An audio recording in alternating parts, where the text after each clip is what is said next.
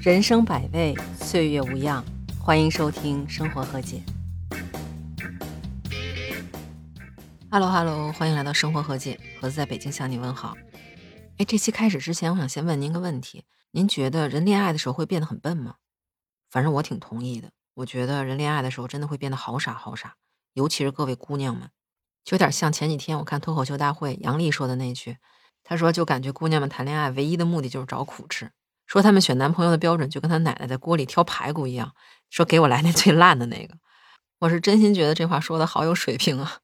这姑娘们真的都想不开，这不是吗？今天上午刚看到一新闻，就前一阵子在网上挺火的一个云南的少数民族小姑娘叫南一，她发了一个视频，说自己怀孕了，准备跟自己的男朋友结婚，然后就引起了网友的一片议论，而且还冲上热搜榜一。您要是不了解她的话，可能会问：这什么人啊？怎么这么厉害？是不是明星啊？说结婚能引起这么大动静？您听我慢慢跟您说哈。事情是这样的，这个女孩呢不是明星，她就是一个普通人。她本身是少数民族，生活在大山里头。但是这女孩本身特别争气，学习又好，所以大学的时候就考上了北京的中央民族大学。今年她大学毕业，又考上社科院的研究生。你看是不是特别优秀？就属于那种从大山里走出来的金凤凰吧。然后应该是在她大二的时候，也就是二零零零年的二月份。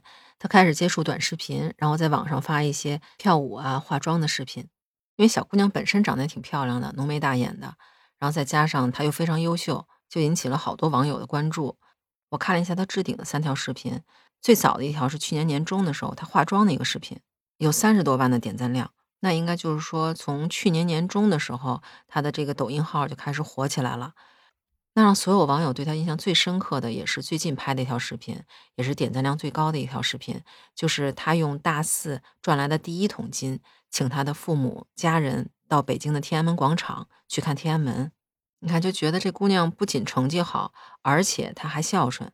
那这话就说回来了，那为什么她发了一个结婚的视频，就引起了网友这么多议论呢？原因主要是有这么两条。首先，她嫁的这个人是他们村的一个理发师。只有初中学历，而且身高只有一米六五。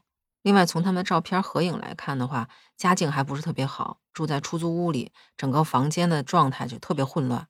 还有就是他结婚的原因是他们俩交往有三个月，但是女孩已经怀孕两个月了，而且他还必须得休学一年，把孩子生完之后再继续学业。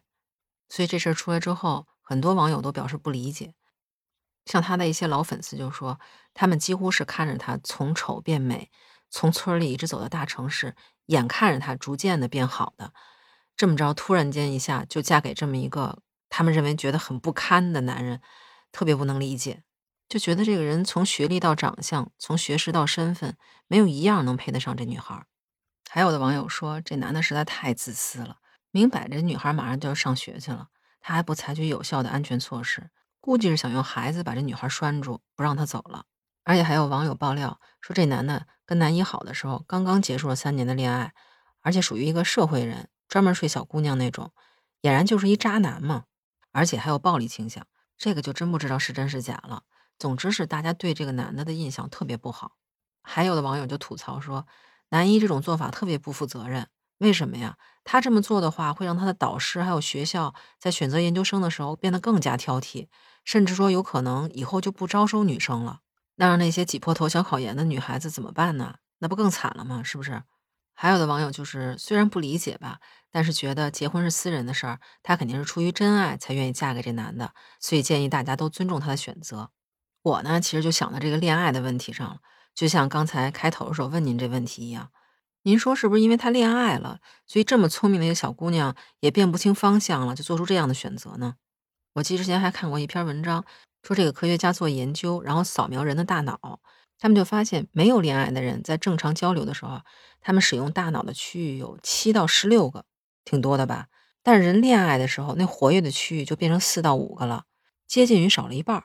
而且再加上人恋爱的时候会分泌那叫什么肾上腺素，然后就会促进自己分泌什么多巴胺呐、内啡肽呀，这些东西都让人变得很兴奋，然后这些物质就会让大脑麻痹，就跟吸毒一样，您知道吧？而且那上面还说有一种叫血清素的，就是血液里能控制人理智的一种元素，它在恋爱的时候会降低百分之四十，那基本上等于说一半没了。所以说人在恋爱的时候就会失去理智，我现在就觉得这女孩是不是因为恋爱冲昏了头，所以已经失去理智了，才做出这种选择。当然，面对这么多的不理解，这女孩回复也挺淡定的。她的意思是说，她现在嫁给这男的，主要原因是她怕这男的 被别人给抢了，然后她也不会放弃学业，在生孩子这段时间，他也会坚持学习。另外，他也觉得，因为这是他个人私人的一件事情嘛，所以希望网友不要过多的议论。这可能也是因为有些网友特别不能理解，所以说的话特别难听吧。而且，其实人家在做这个决定之前，也问了家长，问了导师，他们都没有过多的干涉他这个决定。就这个事儿，怎么说呢？虽然我知道，除了恋爱之外，婚姻还有很多其他的东西，包括家庭啊、认知啊，还有知识层次，还有观念，在日后的生活中都会引起各种的摩擦。但是，既然当事人都做出这么坚定的选择了，嗯，那咱们还是选择祝福他吧，希望他选的这条路是对的。不知道您对这事儿是什么看法？您身边有没有因为恋爱脑，然后在婚姻生活中又觉得很后悔，最后又离婚的事儿呢？也欢迎您的留言区告诉我。那今儿咱们就聊这么多，下期见，拜拜。